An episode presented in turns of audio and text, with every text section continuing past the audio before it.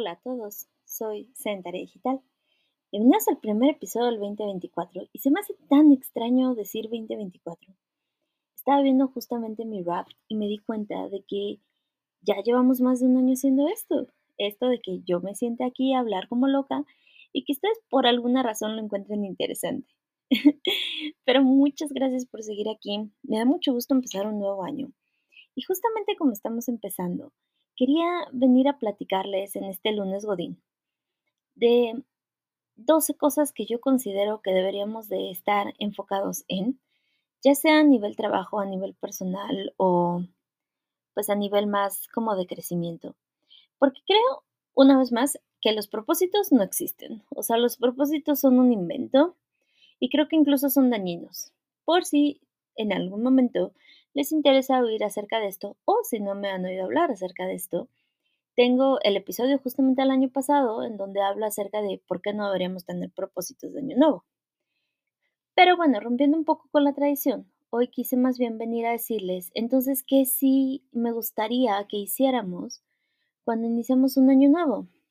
Y es que el tema del año nuevo siempre me ha parecido muy interesante, porque creo que es cuando estamos más positivos y más negativos al mismo tiempo justamente estaba hablando con mi hermano la otra noche y estamos hablando de que tenemos algo de nostalgia, algo de tristeza, algo de todo. Y bueno, para los que saben y para los que no, este año ha sido muy, muy fuerte para nosotros. Este año ha sido un año muy duro, un año muy, muy desgastante, muy, muy todo.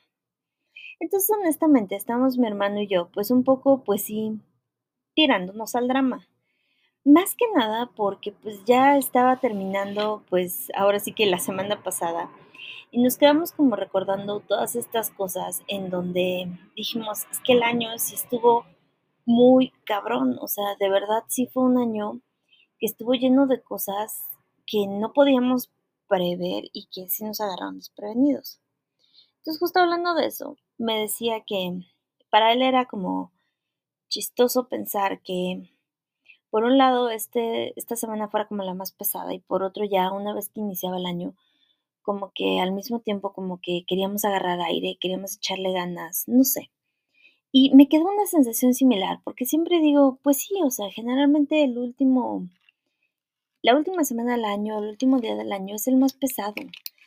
Y es el más pesado porque te pones como a, como a hacer el rap, pero, o sea, pues sí, el resumen, pero, pero de a nivel personal, o sea, no el rap de Spotify en donde te enseñan tus canciones chidas y no el rap de eh, YouTube y de Netflix en donde te enseñan que estuviste viendo, sino el rap de tu vida personal y de repente eso puede ser bastante descorazonador y al mismo tiempo inspirador como para pensar el empezar el próximo año. Entonces, bueno, es por eso que hoy les traigo 12 uvas, o más bien 12 ideas, de qué debería ser como empecemos este año. Y esto solo obviamente es basado en mi propio chisme desastre mental. Me encantaría saber qué piensan ustedes acerca de lo que les voy a contar. Pero un poco pensándolo así, eh, me gustaría darles estas, estas dos ideas. En principio, siempre me gusta recordarles de las personas que están a su alrededor. Eh, en el punto número uno son las personas que están a nuestro alrededor y obviamente no solo hablo acerca de las personas que son nuestros amigos, nuestra pareja, nuestra familia, no, sino también de todas las personas con las que nos rodeamos, con las que nos dejamos influenciar. Es decir, las personas también que están en nuestro trabajo, que escuchamos en este tipo de, de podcast, también las personas que vemos en redes sociales, o sea, qué personas tenemos a nuestro alrededor y qué personas debemos conservar y qué personas ya no deberían de estar en nuestra vida, no porque haya pasado algo malo, sino porque ya no hacen sentido hacia el lugar a donde estamos creciendo o el lugar hacia donde estamos yendo. ¿Qué personas ya no compaten y ya no, no compaten, lo dije mal, ya no comparten y ya no empatan con nuestra, con nuestra forma de ver la vida, con nuestra forma de vivir la vida, con nuestra forma de experimentarnos. O sea, qué personas sí necesitamos seguir teniendo y qué personas ya no. El dos es que todos el día de hoy tenemos el sano propósito de ser más activos, de ir al gimnasio, de leer, de estudiar, de hacer cosas. Entonces el punto número dos es que recordemos que la constancia es más importante que la perfección. Yo necesito tener un récord de asistencia perfecto en el gym. Yo necesito sacar 10 en el examen de lo que estoy aprendiendo nuevo. Yo no necesito ser perfecto, sino constante. Aunque haya días en que me salga mal y aunque haya días en que me sienta mal y aunque haya días que a lo mejor no lo hago. Pero si al día siguiente sí lo hice y fui constante al menos durante veintitantos días de un mes, claro que es mucho más importante que haberlo hecho a la perfección porque la constancia sí me va a dar alas para llegar a ese lugar donde aspiro llegar, la perfección no. El número tres es que inicies con lo que ya tienes. Justamente también hablando de las personas, quédate con las personas que ya tienes. Las que no necesiten estar contigo tendrán que ir hacia otros lugares, pero las que se quedan, ahí ya hay muchas cosas valiosas. Muchas veces pensamos, ay, necesitamos más amigos o necesitamos em, otra, otra máquina para hacer ejercicio, necesitamos otro teléfono, otra computadora. No, quédate con lo que ya tienes, ve a tu alrededor. Estás lleno de cosas que, que tienes ya para, para empezar a hacer eso que quieres y no necesitas más. La sociedad te hace pensar que necesitas mucho más, pero no es cierto. Muchas veces lo que tienes es lo único que necesitas. Y esta sensación te debe de, acompañar todo el año. Lo que tienes es probablemente lo único que necesitas. Número cuatro es aprender que decir no no es ser egoísta. Decir no es muy necesario. Decir no es no solo muy necesario, sino es lo que te va a permitir hacer todo lo demás. Decir no es tener límites. Decir no es saber que hay veces en que no puedes estar en todos los lugares, no puedes hacer todas las cosas y no puedes quedar bien con todos y está bien. Porque acuérdense, esto no se trata de ser perfecto, esto no se trata de caerle bien a todos. Esto se trata de que tú estés bien contigo. Y decir que no y poner los límites necesarios es de las cosas más urgentes que, bueno, los que han tomado terapia conmigo lo saben. Decir que no es la palabra más poderosa del mundo, porque decir que no te abre las puertas a todas las otras cosas a las que les puedes decir que sí, justo porque a esta dijiste que no. El número cinco es que confíes en ti. Y esto también lo saben quienes toman terapia conmigo. Veo tantas personas tan maravillosas, tan llenas de, de cosas padrísimas, tan llenas de ideas, de pasión, de inteligencia, de historias, aventuras, que, que yo no entiendo por qué ¿Por qué nos cuesta? Porque a mí también me cuesta trabajo confiar en mí, pero no sé por qué nos cuesta tanto. De verdad, a veces el, el que pudiéramos tener el poder de vernos a través de los ojos de alguien más sería lo más enriquecedor del mundo, porque parte de todo esto sí tiene que ver con la forma en que nos miramos y de repente nos miramos bien feo. Ya me gustaría que todos los días te recordarás que deberías mirarte con más amor, y deberías confiar más en ti. Y justamente mirándote con más amor y confiando más en ti, es que también te digo, perdona. Pero no perdones nada más por perdonar, sino perdónate. Perdónate a ti. Punto número 6 es perdonarte. Perdonarte todas las veces que fallaste, todas las veces en que no lo hiciste bien, en todas las veces en que pudiste haberlo hecho mejor, porque lo hiciste como pudiste hacerlo y listo. Amarte más, ser más amable contigo, no solo tiene que ver con confiar en ti, sino perdonarte por todas las veces en que no confiaste en ti o que no lograste llegar a donde querías llegar. Y está bien. Todos estamos en ese proceso, perdónate.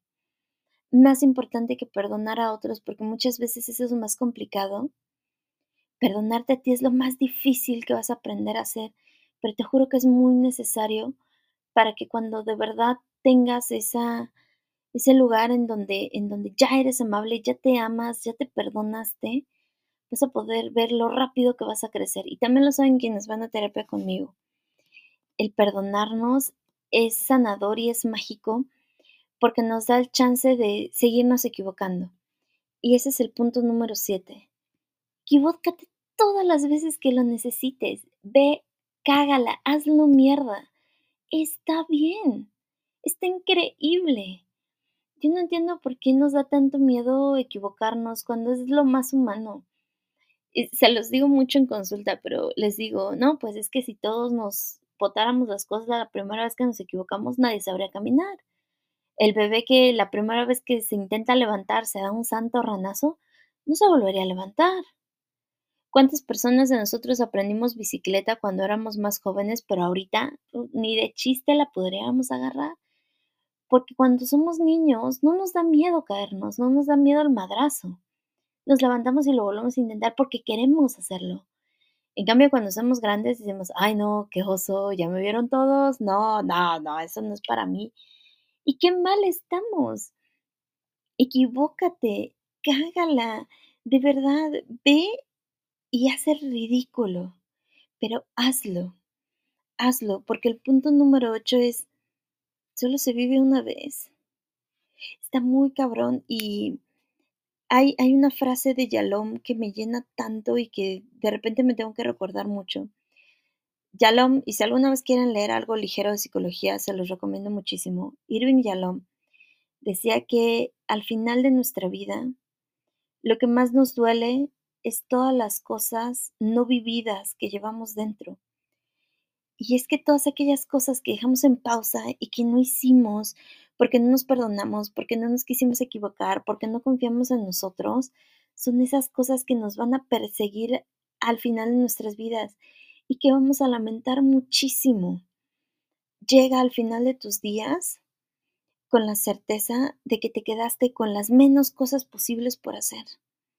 Hazlo, sé apasionado, enloquécete, entrégate, equivócate, porque al final de, lo que cuenta, al final de los días, eso, es lo único que, que, que de verdad vas a sentir pleno dentro de ti, todas tus experiencias, todas tus anécdotas, todas las veces en que te caíste y la cagaste y te riste muchísimo. Ustedes cuentan una anécdota graciosísima con sus amigos que en algún momento no haya sido me caí, me tiré esto encima, eh, dije una pendejada, o sea, equivocarnos también es tener anécdotas chingonas y de repente eso se nos olvida. Entonces, solo se vive una vez, yo lo, pero de verdad, de verdad piénsenlo y de verdad vívanlo y de verdad cuando les dé miedo algo, cuando les dé miedo viajar, cuando les dé miedo eh, aprender algo, cuando les dé miedo intentar hacer algo nuevo, piensen que, que necesitan hacerlo, porque solo lo van a poder hacer una vez. Y bueno, eh, esto nos lleva al punto nueve, o sea, ¿cuántas veces nosotros mismos necesitamos aprender más cosas? ¿Cuántas veces es equivocarnos? Es justamente porque queremos aprender, porque queremos saber, porque queremos conocer. Sigue aprendiendo, no dejes de aprender. Eso es lo más interesante de la vida. Y aprender no me refiero a meterte a una clase o a una escuela o hacer otro otro grado académico, que también puede ser. Si eso te llena, si eso te satisface, si eso es lo que necesitas hacer, hazlo. Pero no, me refiero a aprender de otras personas, de otras mentes, de otros lugares. Platica con la gente, llénate de la gente. ¿Cuántas veces no nuestros propios amigos tienen cosas interesantísimas que decir de lo que hacen, de lo que estudiaron, de sus propias experiencias, de sus propias vivencias? A mí me mama sentarme con mis consultantes y que me cuenten de que se acaban de regresar de viaje, que acaban de ir a ver una película, que acaban de ir a un concierto, porque son experiencias que, que me llenan aunque yo no las haya vivido. Y aprender también viene de ahí.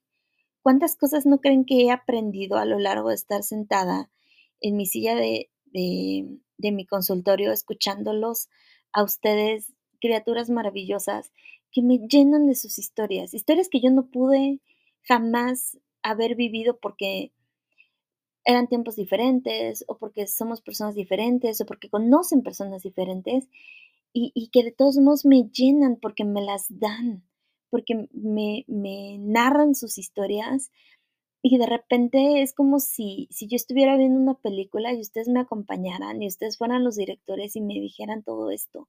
Y eso es maravilloso. Vayan, vayan a escuchar gente, vayan a platicar con gente, aprendan, aprendan a escuchar estas historias.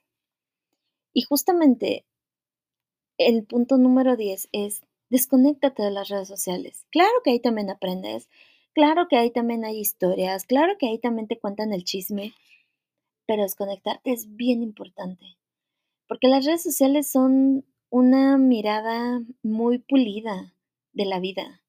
O sea, obviamente yo no voy a subir mi foto al Instagram en donde salgo con un barro gigante en la barbilla como el que actualmente traigo, despeinada, eh, con el delineador corrido y con el chongo más horrible como estoy en este momento grabando este podcast. Por supuesto que no me voy a subir así, voy a, me voy a subir yo en guapa, en empoderada, en luchona, en como me quieran llamar, pero las redes sociales no son reales.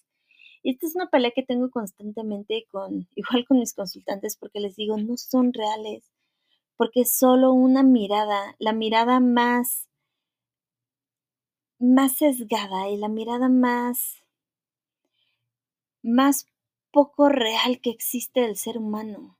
Desconéctense, suéltenlo, déjenlo. O sea, yo entiendo y que todos lo necesitamos, que el celular para desestresarnos, que los cinco minutos de TikTok o de Facebook en lo que como, que claro, claro que lo necesitamos, no estoy diciendo que no. Pero ve a buscar a las personas, no en una pantalla, sino a través de conversaciones, a través de pláticas, a través de cosas chidas. Desconéctate porque es bien importante para tu salud, mental, para tu salud emocional y para tu salud de tu espacio, conectarte con la gente, con tu familia, con tu pareja, con tus amigos y desconectarte de personas que a veces ni conoces. O sea, porque cuántas veces seguimos que al TikToker, que al Instagramer, que al güey de Facebook y ni los conocemos. Necesitas conectar más con gente que sí conoces o que necesitas volver a conocer. El punto número 11, y que se liga mucho al punto número 12, se los voy a contar juntos. Porque hablando de, también necesitas conocerte a ti mismo. Conocerte a ti mismo es enfocarte en ti. Y enfocarte en ti es iniciar el año ordenándote Ordena tu mente, ordena el espacio en el que habitas, ordena tus emociones, conócete, descúbrete, róete por dentro hasta encontrar todo lo que necesitas encontrarte, porque encontrándote a ti, conociéndote a ti, vas a tener muchísimo más cosas que regalar de ti. Nosotros no podemos pedir lo que no podemos dar. No podemos pedir atención si no damos atención. No podemos pedir amor si no damos amor. No podemos pedir paciencia, no podemos pedir entendimiento, no podemos pedir amistad, no podemos pedir pareja, no podemos pedir familia si no lo estamos dando nosotros. Igual se los digo mucho a mis consultantes, pero la forma en que yo construyo mis relaciones es la forma en la que usualmente lo hago y si no lo estoy haciendo bien, mis relaciones no están siendo lo suficientemente satisfactorias para ninguno de los dos, ni para el de enfrente ni para mí. Y la única manera de arreglar eso es conociéndome, sabiendo qué es lo que pasa conmigo, sabiendo qué necesito de mí, sabiendo qué hay dentro de mí, sabiendo qué puedo dar de mí.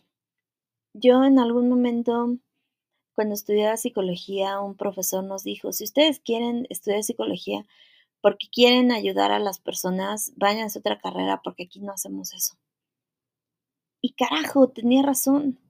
Yo no estoy aquí intentando ayudar a nadie. Yo estoy aquí ofreciendo cosas y dando, regalando de mí cosas que yo sé que puedo regalar, que es mi escucha, mi paciencia, mis historias, mis palabras. Y claro que cuando yo doy mis historias, mis consultantes me cuentan sus historias también. Es, es, un, es un toma y da. Yo no puedo ser egoísta y no ofrecerles mis historias, ofrecerles mis, mis experiencias vividas cuando ellos vienen a dármelas tan libremente en sus cuentos de cuando eran chicos, en sus cuentos del trabajo, en sus cuentos de la última cita de Tinder. Y claro, eh, yo me conozco a mí misma y sé, incluso en este año que fue tan difícil, supe decirles en algún par de ocasiones, no puedo en este momento dar sesión, porque estoy muy llena de muchas cosas que no me dejan espacio para escuchar otras cosas. Y claro, o sea, el dolor, la tristeza, hay muchas cosas que de repente no me permitían estar con ellos de la manera total en que yo estoy cuando doy sesión. Y es normal. Pero entonces, conocerte profundamente también te ayuda a saber cuándo puedes estar con una persona y cuándo no. También te ayuda a pedirle a la otra persona lo que necesitas. En, algún momento con mi novio me ha tocado que estamos platicando algo y de repente se me salen las lágrimas. Han sido un año súper emocional para mí. Y, recuerdo que él me pregunta, y es que de verdad es un amor de hombre, me pregunta qué, qué necesitas. Y yo le digo, nada, nada, estoy bien. Y de repente le sigo platicando llorando. Y, y de repente solo eso, no necesito nada, necesito terminar de contar mi historia y él sabe que no necesito nada, que si necesitara algo se lo pediría. Pero eso viene desde un profundo conocimiento de mí, de mis emociones, de cómo estoy, de cómo me siento. Y yo deseo que todos tengamos ese nivel de profundidad con nosotros mismos, de conocernos a nosotros mismos, de saber lo que podemos regalar y lo que podemos pedir, porque eso es súper importante. Hay una frase que me gusta mucho, que viene justamente ligada a todo esto de qué, puedes dar de ti, que es que las personas pueden olvidar tu nombre, pero nunca van a olvidar la forma en que las haces sentir. Y creo que eso es muy importante porque muchas veces las personas que más se conocen a sí mismas, las personas que más saben regalar de sí mismas a otros y pedir las cosas que necesitan, dejan esa sensación de que, de que te sentiste bien, de que fue una interacción limpia, de que fue una interacción en donde recibiste tal vez incluso más de lo que diste. Y ese tipo de, de cosas son mágicas. Y pues yo les deseo que tengan mucha de esa magia este año. 2023 para mí no fue un buen año. Espero que para ustedes sí haya sido un buen año. Pero de verdad espero que este 2024 esté lleno de magia, esté lleno de conexión, esté lleno de cosas bien chingonas y que esté lleno de todo aquello que necesitamos y de todo aquello que deseamos. Porque de verdad creo que ha habido cambios muy, muy duros en el mundo en general. Y de verdad creo que ya necesitamos un break. Entonces deseo que este 2024 esté lleno de cosas buenas, chingonas, mágicas y, y pues sí, deseo que este año me sigan escuchando. Tal vez eso es un poco egoísta porque de repente sí me debrayo mucho, pero de verdad deseo que les siga gustando lo que hago, que me sigan escuchando y que pues me sigan platicando y dando temas y dando ideas para seguir hablando porque a mí también me gusta mucho dar mis historias porque porque estoy muy llena de historias de otras personas. Hablando de cosas que, que me gusta regalar, les hice a mis consultantes una agenda para que llevaran un tracker de sus emociones, un tracker de sus días, un tracker de las cosas que quieren hacer eh, eso se los regalé a mis consultantes con muchísimo amor y con muchísimas ganas de que de poderlos acompañar otros días de la semana. Pero si ustedes también quieren uno de estos trackers que hice, una de estas agendas, La pueden encontrar en la tienda virtual que está en el Linktree, eh, que está en mi perfil anclado aquí en Centare Digital, tanto en mis redes sociales como aquí en Spotify. Está súper bonito, lo hice con mucho amor. Eh, obviamente la versión para, para, el resto del mundo que no es mi consultante es eh, pues con costo, pero si les interesa, si les gusta, pues me encantaría que, que le dieran una geada, también que me comentaran si les gustó. Y también me gustaría que me siguieran en mis redes sociales y que ya sea por este medio o por mis redes sociales me dijeran de qué quieren que hablemos. Y feliz año nuevo.